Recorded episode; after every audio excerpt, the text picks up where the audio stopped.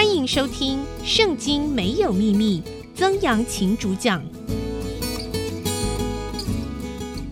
这里是 IC 之音主客广播 FM 九七点五，欢迎您收听《圣经没有秘密》，我是曾阳晴。我们上一次呢讲到了亚伯拉罕啊，总算生小孩了啊，在他跟着上帝出来，他人生下半场出来冒险，离开乌尔。一路上，上帝就一直答应他说：“我要祝福你，我要祝福你。”而祝福他，第一个他说：“我要给你有后代，你的后代要像天边的星星、海边的沙那样多。”啊，听起来很浪漫呐。可是呢，他说：“我到现在一个都没有。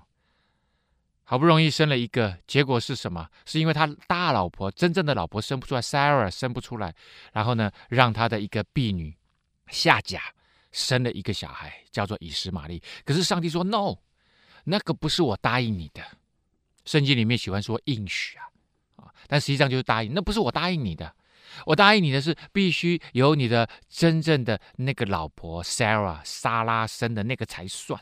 后来哎，果然等了二十五年呢，从他七十五岁到他一百岁，那个小朋友总算呱呱坠地了。他的名字叫以撒，Isaac 啊，Isaac 啊，这个以撒呢，他的名字原来的意思就是。喜笑，就是哎，这个名字真不错，就是笑的意思啊。我们讲说含笑啊，就喜笑。为什么呢？因为曾经亚伯拉罕跟他的老婆都不大相信啊，上帝答应他们的这件事情。啊，我老婆都九十岁，怎么可能生小孩？那月经都没了。可是呢，上帝没有难成的事。在这里，上帝就是他就是要选一个不可能的人完成那个不可能的任务。上帝是很奇妙的。在这里，他不断的用这个不可能来彰显他自己，也就是，诶，对我们人来讲，很多事情都是不可能的嘛。我们有一定的限制，我们有 limitation 啊。我我们到了一定年纪，更年期来了，女性不会再排卵了，不会再排卵就不会生小孩了。但是上帝说，诶，生命气息都在乎我啊，我要让你生小孩就让你生小孩。果然，Sarah 生了以撒，就在他九十岁的时候。好，那生下来以后呢，诶，那个老大。以实玛利就常常跟这个小的玩，那你知道差十三岁，差十三岁玩起来，那个老大当然有力气啊，又更懂事啊，所以可能常常某个程度上面就流露出不屑、嘲笑啊，甚至嘲弄、玩弄他。妈妈看到了，Sarah 莎拉看到了，心里面就不爽，就跟亚伯拉罕说了啊。亚伯拉罕呢，后来就做了一个决定啊，上帝跟他说：“你要听你老婆的。”他做了一个决定，为什么莎拉这么在意？其实还有个更重要的原因。如果呢，以实玛利留在家里面，按照他们犹太人的这个律法规定，这个老大可以分双份的财产啊。也就是说，哎，如果亚伯拉罕就这两个孩子，假设了啊，其实后来亚伯拉罕莎拉死了以后，亚伯拉罕又娶了老婆，又生了几个。但是最重要的是，如果只有他们两个。那财产是分两份，每个人百分之五十呢？No，不是，其实会分成三份，啊，这个老大呢可以得两份，啊，这个叫做 double portion，就是他可以有双倍的祝福，双倍的祝福其实就是你要好像把它算成两人份就对了，啊，所以老大算两人份，再加老二一人份，所以这样就是三人份，三人份里面大哥可以拿双份。所以这个莎拉就心里面可能也很不爽这件事情，所以就后来就跟亚伯拉罕讲，亚伯拉罕呢清早起来拿饼和一袋水给了夏甲。你会说他怎么这么狠心？其实这件事情他祷告过，上帝给他很明确的指示啊，因为亚伯拉罕跟上帝有美好的关系，什么样的关系呢？上帝之前我们还记得吗？所多玛蛾摩拉的事件的时候，上帝说他是我的朋友哦，亚伯拉罕是他的朋友。所以呢，他跟上帝祷告，上帝就说听撒拉的。所以呢，亚伯拉罕心里很不舍，还是把夏甲给送走了，跟以实玛利，把这个饼和水呢搭在他的肩上，又把孩子交给他，打发他走。夏甲就走了，在别是巴的旷野走迷了路，皮带的水用尽了，夏甲就把孩子撇在小树底下，自己走开约有一箭之遥，相对而坐说。我不忍见孩子死，就相对而坐，放声大哭。啊，也不知道为什么要一定要离一箭之遥啊？可能呢不想让孩子看到他哭啊，这是一个啦。因为因为妈妈已经绝望了，没有水，在那个旷野，我去过以色列那个地方，那个旷野真的是干得不得了，光秃秃的、黄黄的，除非有泉水，有泉水那个地方就很好，就会长很多东西。可是，一旦没有泉水，那个地方就很可怕，很远都是干秃秃的。所以呢，妈妈这个爱孩子啊，可是觉得已经没有路，没没有水嘛，可能还有干粮，可是没有水，怎么办呢？神听见童子的声音。神的使者从天上呼叫夏甲说：“夏甲，你为何这样呢？不要害怕，神已经听见童子的声音了。可能儿子也知道，这是儿子。其实童子说他童子，其实他不小了啦，十几岁了。其实他知道妈妈的恐惧跟害怕，他知道没有水了。所以童子跟妈妈隔一段距离，他可能看到妈妈在哭，也许听到一点点声音啊。但是呢，这个儿子啊。”他可能在心里面也跟上帝祷告，因为他看过他爸爸祷告嘛。亚伯拉罕是个祷告的人，所以呢，亚伯拉罕的神也可能是他的神，所以他他就也起来的。所以上帝说他听见童子的声音，不是听见童子哭，可能是听见童子这个以斯玛利也在祷告啊。他说起来，把童子抱在怀中啊，就是把你的孩子带到身边来，我必使他的后裔成为大国。神使夏甲的眼睛明亮。他就看见一口水井，便去将皮袋装满了水给童子喝。有了一口井，啊，这个井可能是突然出现的，啊，上帝没有难成的事嘛，啊，Nothing is impossible 啊，for God 啊，所以呢，对上帝来讲没有不可能的事。所以，哎，那时候地方突然出现了一口水井。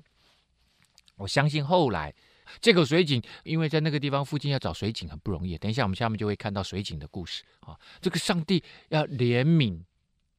软弱的夏甲跟这个孩子以实玛利啊，所以呢，哎呀，盛满了水，先给童子喝，自己也喝了。神保佑童子，他就渐长，住在旷野，成了弓箭手啊。那他住在巴兰的旷野，他的母亲从埃及地给他娶了一个妻子，所以这个孩子慢慢就长大了。那上帝说：“我必使他的后裔成为大国。”所以以实玛利的后裔也会成为大国。他同样的啊。呃，我们知道以撒后来他有呃这个十二个孩子，就是呃他生了一个孩子啊，生了一对双胞胎了。反正 anyway 中间有一个雅各啊，这个雅各呢也生了十二个孩子。那这个以实玛利呢，他也生了十二个孩子啊。所以后裔他有一个呃呃十二个孩子，就等于是十二个支派。所以今天如果你你你去这个呃问啊、伊斯兰教徒啊，他是等于算是伊斯兰教徒的这个祖先啊，他们也会跟你讲。我们的祖先是以实玛利，我们有十二个支派，所以他们确实啊变成一个很大的这个族派的祖先这样子啊。那我们刚刚讲到水井，水井在那个地区是一个重要的生活物资跟资源啊，所以有水井没水井差很多啊。我们以前讲过，其实世界上各大的文化都跟河流有关，这都是跟水有关，没有水就没有文化。很多消失在沙漠里面的王国，都是因为本来有水，本来有河经过，后来不知道经过什么原因干旱，那个河流干了啊，这个王国可能就消失了。当那时候亚比米勒同他的军长非各啊，对亚伯拉罕说：“凡你所行的事，都有神的保佑。我愿你如今在这里指着神发誓。”不要欺负我和我的儿子，并我的子孙。我怎么厚待你，你要照样厚待我与你所寄居的这地的民。啊，亚伯拉罕说：“我情愿起誓。”为什么这样呢？啊，为什么亚伯拉罕这个亚伯拉罕现在住在这里，住在这里，他是寄居的。这边讲了，这个亚比米勒就是他现在暂时寄居在这里的那个地方的国王，叫亚比米勒。那亚比米勒呢，欺负过他。欺负过亚伯拉罕。好的，我们讲到了哈，这个亚伯拉罕现在在这个地方寄居。其实希伯来人，我之前讲过，希伯来的意思就是寄居的意思。亚伯拉罕就是这个寄居的民族的开始。而即使后来他们的后代占领了上帝所赐给他们的迦南地，也就是现在今天的这个呃以色列的地方啊，那他们还是自己称自己是希伯来人。为什么？因为他们说在地上是寄居的，他们真正的家在天上，啊，那个才是他们的本家这样子哈。好，那亚比米勒呢是怎么欺负啊这个亚伯拉罕的啊？都姓亚哈，不是哈哈这个亚比米勒哈之前霸占了一口水井。霸占水，当然是也霸占亚伯拉罕的水井啊，因为亚伯拉罕也有很多牛羊啊，他还有很多这个跟他一起在一起的族人呐、他有三四百人，男士就有三四百人在跟他在一起。亚伯拉罕为这事指责亚比米勒，亚比米勒就说：“谁做这事，我从不知道，你也没告诉我，今日我才听见了。”亚伯拉罕就把牛和羊给了亚比米勒，两人就彼此立约。亚伯拉罕把七只母羊羔另放在一处。啊，他就给了他很多羊跟牛啊，给他羊跟牛是保护费呀。啊，亚伯拉罕就说：“我现在在你这个地方生活啊，我缴保护费，谢谢你让我能够在这个地方生活。”这样，可是呢，哎，现在亚伯拉罕就是要把那口水井给要回来。我我说了，水很重要，对他们在旷野，在那种干燥的地区生活是非常非常重要的一个资源。然后呢，他把这个牛羊这个保护费给了亚比米勒。啊，意思说好，你你现在这个这个不不能霸占我的水井哦，要还给我。可是他另外又放了七只母羊羔，啊，放在另外一边，啊，没没有要给亚比米勒的。亚比米勒就很好奇啊，他就问亚伯拉罕说：“嘿，你把这七只母羊羔另放在一处是什么意思啊？”啊，结果呢，亚伯拉罕就说了：“你要从我手里受这七只母羊羔，做我挖这口井的证据。”啊你接受了，就是你也证明了，你也证实了这口井是我挖的，所以他给那个地方起名叫别是巴，因为他们两个人在那个地方发了誓，起的誓。别是巴的意思就是盟誓的意思，我们做了一个盟约啊，盟约的井啊，别是巴是盟约的井啊，那也就是呃这个地名，后来别是巴也变成一个非常有名的这个地方哈。好，所以呢，他们就在别是巴立了约，亚比米勒就跟他的军长非各起身回菲利斯地去了。啊，那他们就不干涉亚伯拉罕在这个地区的工作跟生活啊，然后井呢也还给他，也不再霸占他的水井了。亚伯拉罕在别是巴呃栽了一棵垂丝柳树，又在那里求告耶和华永生神的名。啊，那亚伯拉罕呢？他每一次到一个地方，他如果要住久一点的话，他都会在那个地方祷告、足坛啊，祷告上帝说：“谢谢上帝，你让我能够在这里能够生活安居乐业啊！现在我也有水井啦，就是这样子。这个亚伯拉罕呢，在那个地方寄居了很多天啊，很多日啊，很多日就是好多年的意思啊啊！那这个地方以前原来都是非利士人的地。”啊，可是呢，他现在寄居在这里。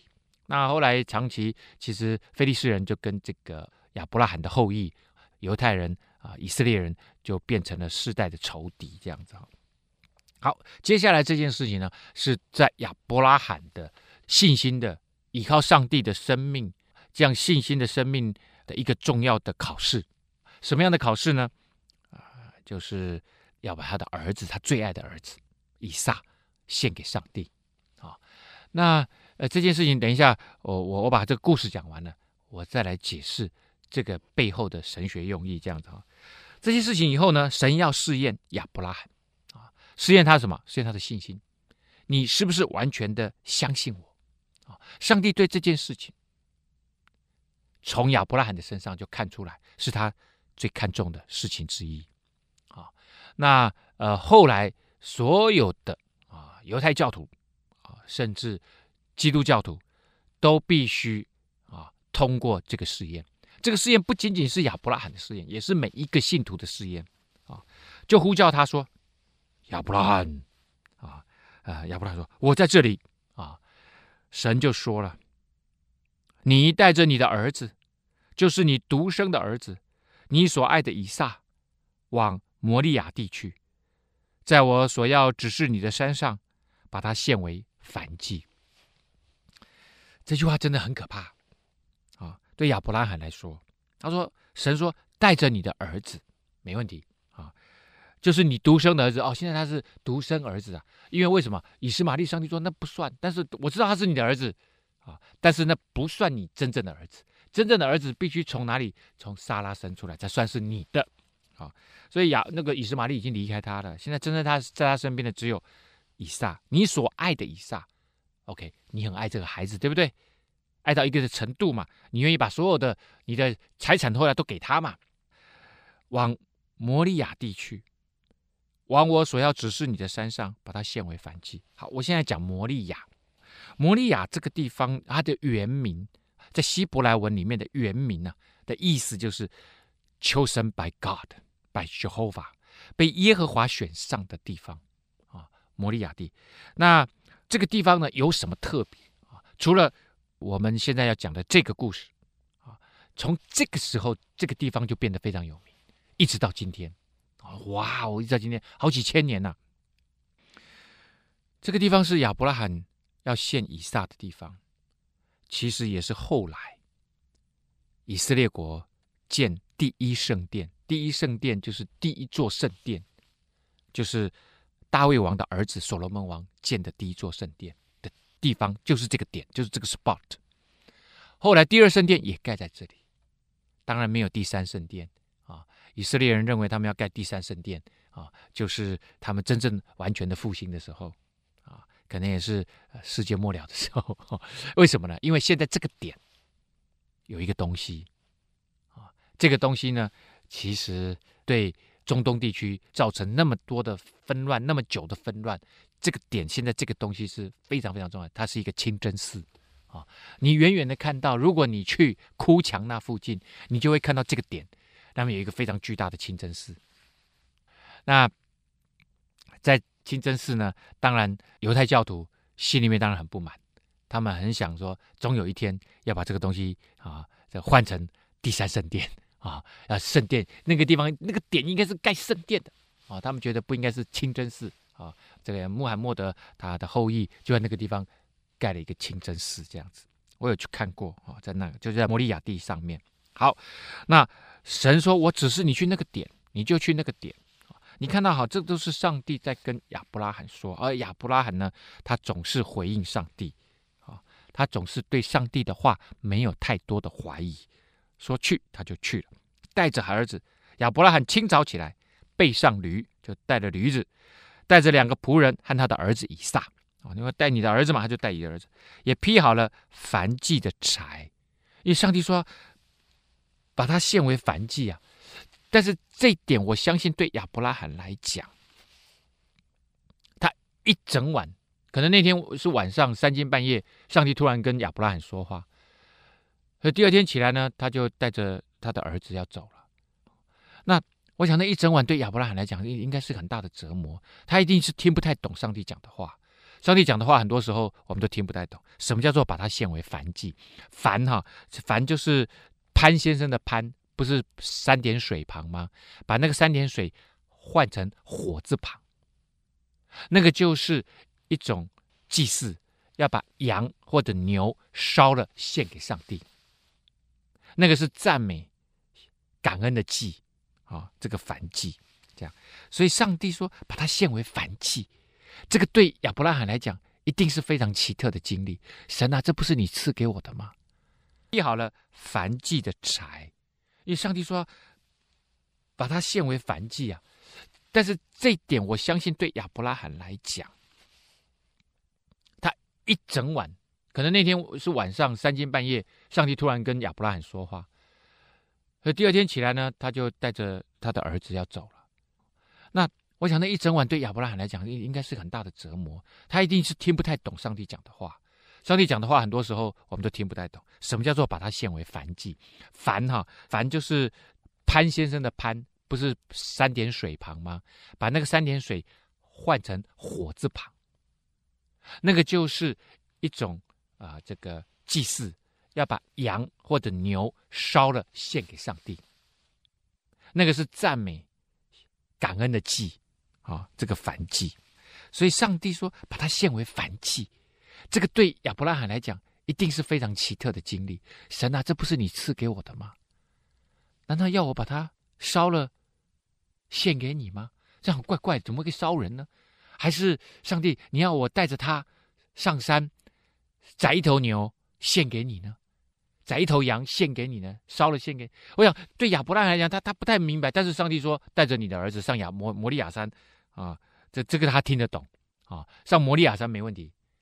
摩利亚呢，现在我讲了，他现在除了以前的第一圣殿、第二圣殿，这希律王盖的第二圣殿，第一圣殿是这个所罗门王，然后到后来都被毁了，在这个呃罗马帝国时代啊，在公元七十年的时候，整个圣殿。这个第二圣殿呢，更大规模的第二圣殿都整个都被毁啊！他说没有一块砖块垒在另外一块砖块上面啊！他们把它整个都烧掉。那圣殿里面贴了很多金箔啊，他们为了要取得那个金箔，把圣殿烧掉。烧掉以后呢，那个金子融啊，融掉以后就融在那个地基上面，一大块一大块的。这个地基后来就成为西墙。然后他们把那个地基那一块砖块跟砖块中间的那个金箔融掉的那个金子，把它挖出来，然后。现在当然就是因为阿拉伯帝国兴起的关系啊，在这里盖了圆顶清真寺，非常有名的这样子的一个清真寺，这样哈。好了，那第二天早上呢，这个亚伯拉罕清早起来，背上驴啊，带着两个仆人和他的儿子以撒，也劈好了燔祭的柴，就起身往神所要指示的地方去了啊。所有东西都按照上帝的指示预备好，唯一没有预备的就是。那头羊还是那头牛？因为一般来讲，如果他们要献燔祭，就要把羊跟牛自己带去啊。还是真是要献以撒？我想这个在在这个亚伯拉罕的内心深处啊，一定非常非常非常的纠结啊！到底是答案是什么？到了第三日啊，因为他们并不是住在这边呢、啊，他们是从远远的地方来。那大家一定要记得哈、这个行动力啊，不是像我们今天这么便利。他、啊、到了第三天呢？总算来到了摩利亚这块土地啊，这个地方，举目远远的看那个地方，为什么？因为它地势比较高，它是在耶路撒冷的市中心。今天的耶路撒冷的市中心，耶路撒冷呢，在这一个附近，因为这个附近的地区其实都是地势很低的地方，而地势最低的地方，也是全世界地势最低、海拔最低的地方，就是在死海啊。那死海呢，往北走到了耶利哥，一路都是上坡。一路都是上坡，所以这个耶路撒冷在那个以色列的南部地区、中南部地区，它是地势最高的地方。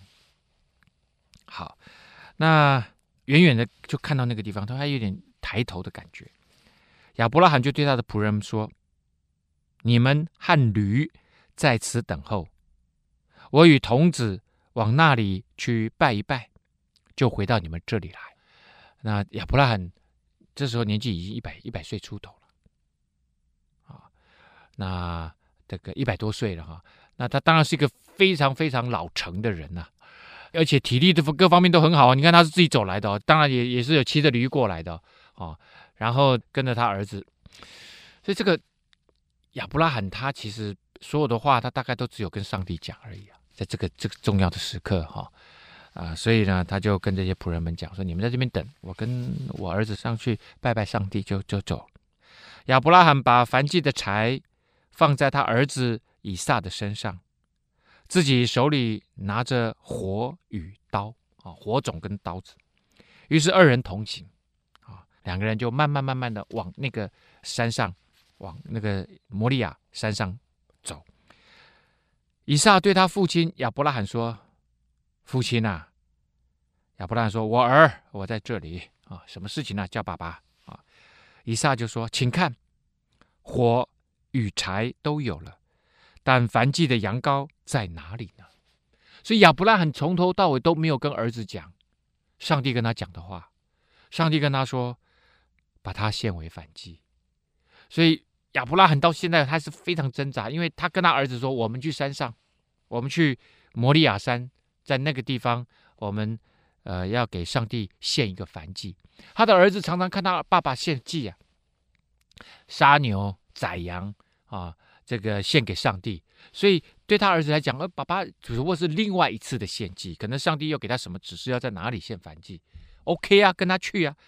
但是呢，诶，仆人留下来，就像我们两个要去实行这一次的献祭。然后呢，这个火跟刀都有了。那刀要宰了那个牛和羊，然后火烧一堆火，然后把这个牛跟羊献祭啊。所以他儿子就问了：“那燔祭的羊羔在哪里啊？”爸爸你怎么没有带啊？”啊，亚伯拉罕说：“我儿，神必自己预备做燔祭的羊羔。”啊，他爸爸就在想，怎么回答这个孩子呢？这没办法讲啊。所以这个时候，其实对亚伯拉罕来讲，是一个最可怕的时刻，最难熬的时刻。为什么？因为其实他的所有的盼望，他这二三十年来最深的盼望，就是好不容易有个孩子，他所有的家产可以交给这个孩子，他可以有后代。这是他对于他心中最盼望的一件事。好，也盼到这个孩子来，他好爱他。但是上帝一直没有跟他讲，那个献祭的羊羔在哪里？那个献祭的羊羔，所以现在亚伯拉罕那个最后的答案还没有出来。他儿子还可能是最后的那个要献祭的那只羊啊，他儿子可能就是那只羊。然后两人同行，到了神所要指示他的地方去。亚伯拉罕不敢讲啊，亚伯拉罕一直跟他儿子讲说，上帝会预备羊羔，上帝会自己预备，上帝会自己预备。亚伯拉罕就在那个地方开始足坛，他们的坛哈有点像那个。呃，金字塔形，但是底部是四方形，啊、然后呢，呃，你把它像金字塔形一样，像这样子的一个四方锥体，但是中间把它切一半，啊、切一半，所以其实就是四方，就有点像这个梯形的四方梯体，啊、梯形体这样子，啊、然后呃有四个角，啊、都都高起来的，这个就是坛的样子，啊、他在那里竹坛，啊、把柴也摆好。捆绑他的儿子以撒，放在坛的柴上。他儿子其实也不小了，他儿子已经有些人说他是儿子十几岁，有人说他儿子现在三十岁啊，我不知道他儿子究竟几岁，反正对他这个一百多岁的老头子来讲，他儿子很小。结果呢，他一直等不到羊羔啊，上帝等不到羊羔啊，就把他儿子绑起来。哎，他儿子一定觉得很奇怪，爸爸，你为什么要绑我？但是他儿子也信任他爸爸，他知道他爸爸是一个跟上帝关系很好，他爸爸不会害他。亚伯拉罕就说：“儿子，你就顺服吧，把他绑起来。”啊，他儿子一定说：“爸爸，你你你不会想杀我吧？”啊，我不知道他们两个对话是什么样，但是这个每一句话、每一个动作，一定都让亚伯拉罕心如刀割。最后把孩子放在坛的柴上面，他儿子已经知道了，一定最后他儿子知道了，说：“哎呦。”本来应该是羊羔啊，那没有羊羔，那最后是我啊，哦，那这件事情非常可怕。而他儿子在这个时候选择是顺服上帝，跟亚伯拉罕一样，他也没有反抗。结果呢，亚伯拉罕这时候伸手要拿他的刀，哦，上帝你说要献祭嘛，那我们就来献祭，要杀他的儿子。所以亚伯拉罕这时候他看重上帝的命令，比他儿子的性命更大。耶和华的使者就从天上呼叫他说：“亚伯拉罕，亚伯拉罕。”然后亚伯拉罕回答说：“我在这里。”天使说：“你不可在这个童子身上下手，一点不可害他。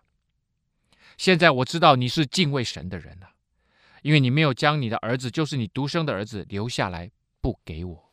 所以上帝要求亚伯拉罕要把他最心爱的东西都要给上帝。然后上帝说。我要给你全天下最大的祝福，好。那当然，上帝后来只是试验他，并没有真的要他这样做。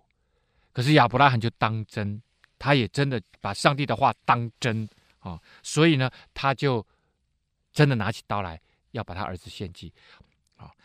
那我我刚刚讲的那那个过程，要把他的儿子献给上帝这件事情，这心里面真的很痛，而且很难下决定。但是上帝，你说了，这个孩子其实是你给我的，我早就知道我不可能有小孩，对，他心里面一定有很多的挣扎。可是给我，你为什么要拿走？为什么要再把他拿走？当亚伯拉罕在做这个决定的时候，其实他心里面深深的体验到一件事情，什么事情？我们知道。后来，神的计划是让他的独生爱子耶稣基督上十字架，为所有罪人上十字架而死。所以，其实亚伯拉罕现在正在经历后来上帝经历的事情，那个最深的不舍、最深的爱，在这个时候要献给上帝。好，当然，上帝后来没有要。那上帝说：“我知道你的心意就够了。啊。所以神在很多地方讲说，神看人是看人的内心，不是看人的外表啊，也不仅仅是听你讲的话，他会看你的内心这样。那我刚刚在上一段最后我说在希伯来书，希伯来书是新约里面啊少数用希伯来文写的一卷书，而这卷书里面呢，啊讲述了很多呃犹太人的这个神学观。啊，那这边就解释到亚伯拉罕为什么要把他儿子献祭。他说，当他拿起刀的时候，他心里面深深的相信一件事情，就是即使我在这里把我儿子献祭了，上帝一定会让他复活。就是这个儿子，其实上帝你给我的，你现在要我把他再还给你，OK 啊，没问题啊，我知道你还是会再给我。因为这是你原先就答应我的，亚伯拉罕相信我的后代要像天边的星星、海边的沙那么多啊，所以我的以撒一定不会没有。可是亚伯拉罕就是这么坚定的相信，这位上帝要祝福他，他不会这样把他生命中那个命根子给取走。而亚伯拉罕的信心为什么会被称为信心之父？他不是随随便便的。结果呢，这时候亚伯拉罕举目观看，不料有一只公羊。两脚扣在稠密的小树中，亚伯拉罕就取了那只公羊来献为燔祭，代替他的儿子。所以这里后来也就是有所谓的羔羊代替我们的生命，那个羔羊就是耶稣基督。亚伯拉罕把那个地方起名叫耶和华以勒。耶和华以勒的意思翻译出来的意思就是耶和华必有预备，在耶和华的山上他必有预备。直到今日，人还说在耶和华的山上必有预备。啊，就是如果是上帝要你做的事情，上帝一定会预备你所需用的一切。啊，所以重点就是，哎，作为神的儿女，就像亚伯拉罕一样，他知道只要你做上帝要做的事情，上帝一定会预备所有该预备的事情，即使现在你看起来没有。就像他儿子问的：“爸爸，那个献祭燔祭的羊羔在哪里？”亚伯拉罕说：“上帝会预备，你不用害怕，上帝一定会预备。”啊，所以到今天，持守在基督信仰里面的人，他们都知道一点，就是如果你做的事情是上帝要做的，例如上帝可能说：“哎，孩子，我们是不是现在要去帮助好多在这个非洲的这个小朋友，他们没有饭吃，我们是不是要去帮助他们？”他说：“是，我愿意去帮助他们，我愿意资助一百个小朋友吃午餐啊，一百个小朋友可能一天吃午餐要一万块，我假设啦，啊，可能不用啊，啊，可能是呃台币三千块。”啊，台币三千块啊，因为那个地方物资比较便宜嘛，可能台币三千块啊。如果上帝那一个月就是九万块、十万块，我没有啊。可是如果是你觉得是上帝要你做的，上帝就会供应你，成为那个成就这件美事的人。所以叫耶和华的山上必有预备。耶和华的使者第二次从天上呼叫亚伯拉罕说：“耶和华说，你既行了这事，不留下你的儿子，就是。”你独生的儿子，我便指着自己起誓说：论福，我必赐大福给你；论子孙，我必叫你的子孙多起来，如同天上的星、海边的沙。你子孙必得着仇敌的城门，并且地上万国都必因你的后裔得福，因为你听从了我的话。所以在这里，上帝说：你看看，地上万国都必因为你的后裔得福啊！而最重要，就是因为。你听从了我的话，所以听从上帝的话这件事情，对于神跟人的关系是一个关键。这个就是信心的具体表现。信心的具体表现不是说，哎呦，上帝，我相信你，你是独一的真神。啊到到此为止。No，上帝跟人中间有很多的互动。上帝对人说很多的话，都记载在圣经里面。上帝说：“哎，我要你去帮助孤儿寡妇，你有没有去帮助孤儿寡妇？”啊，我说你要去为那些生病的人呃祷告，你有没有去为生病的人祷告？去为那些伤心的人去慰问他们，你有没有去慰问他们？哦，这些什么听从了上帝的话，哦，那个人就会蒙福，而且他会把这个祝福带给别人，这是一个祝福的一个呃呃流通的管道，祝福的链接，就是这个人蒙福，他要让别人蒙福，蒙福的人他要让另外的人蒙福，就是这样一直传递出去，所以。说是福音，福音嘛，福音的意思原先就是就是好消息，good news 的意思，要让其他的人也听到这样的好消息。而第一个得到好消息，在好消息里面得到真实祝福的，就是亚伯拉罕。但是上帝不要让祝福取代了他在上帝那个上帝在你心目当中真正的地位。亚伯亚亚伯拉罕的祝福，在在犹太人来讲，在希伯来人来讲，孩子是很大的祝福。就是我有很多孩子，这件事情是一个很大的祝福。而亚伯拉罕原先不生呐、其实不是，应该是不是他不生？你看嘛，他他就让那个夏甲生了嘛，对不对？其实真正不生的是莎拉，但是上帝让莎拉跟亚伯拉罕能够有小孩，哎，他们觉得这是上帝给我很宝贝的祝福啊。但是上帝不要让你让以撒，你心中的以撒胜过上帝的地位，上帝才是那个真正祝福的源头。你有了上帝，祝福就会一直来。所以在这里。上帝其实在诉说一件事情：你心目中什么是你心目中的神？你心目中的神很可能会变成是以撒，以撒可能会变成你心目中的神。也就是当你心中什么东西是最最重要的，你觉得会让你的生命最有意义的那个东西，很可能就是你的神。我我举个例子啊，圣经里面常常说拜很多的很多的多元的神嘛，哈。有些人是拜雅斯他路神，有些人拜生产之神，有些人拜太阳神，有些人拜什么神什么神。那个当然他就把它看作是生命中最重要的东西。可是有些并不是这个有形的这些所谓的神明，很多是无形的神明。例如有些人，哎，他生命中就是小时候很穷，他就觉得有了钱他就什么都不怕了，他就认为金钱就是他的最后的救命根源。那他可能就认为钱就会变成他的神。那有些人认为，哎，成功，我要功成名就，我要有很大的名声。啊，这个有些人就认为说，哎，我只要功成名就，我就 OK 了。啊，这个会变成他的神。所以，我们生命当中会有很多的有形无形的这样子的神出现。上帝一概通通要把你拿掉。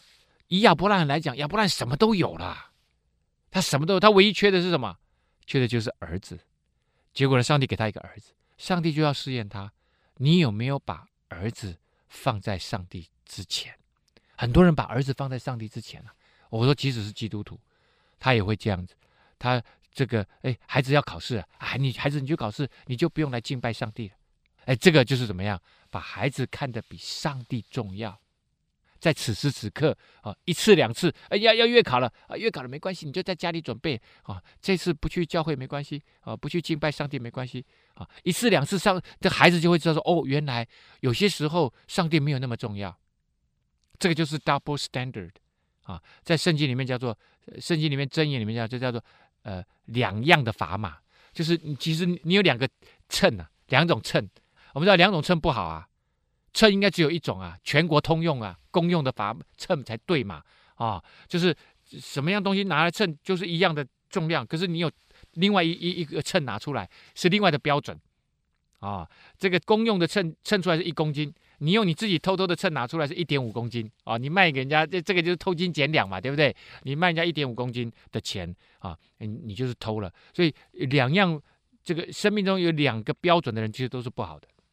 那你跟孩子讲说，哎，上帝很重要，上帝祝福我们，我上帝是我们独一的真神，哦。可是，在考试的时候，你就跟孩子讲说，没有，考试比较重要。现在我们要有这个应变能力啊，哦，考试比较重要。上帝下个礼拜再去就好了，下个礼拜再去敬拜上帝就好。这个叫做什么？你的孩子就知道，哦，原来爸爸有这个两样砝码。平常他说上帝重要。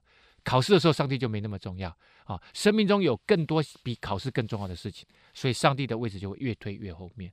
上帝说：“No，他跟亚伯拉罕的这个献祭的事情，献儿子的事情，就是要告诉全世界的人，要把你心里面的那个以撒献给上帝，把心里面的可能是很好的东西哦，不是说不好的东西啊，可能是你的这个成就，可能是你的成功，所所有东西其实都没办法救我们，只有上帝。”才是那个真正的最后的救赎者。好，我们今天节目呢到这个地方告一个段落。如果你对我们的节目有任何建议或指教，欢迎您到 IC 之音的网站上面来留言。圣经没有秘密，我们下次再会。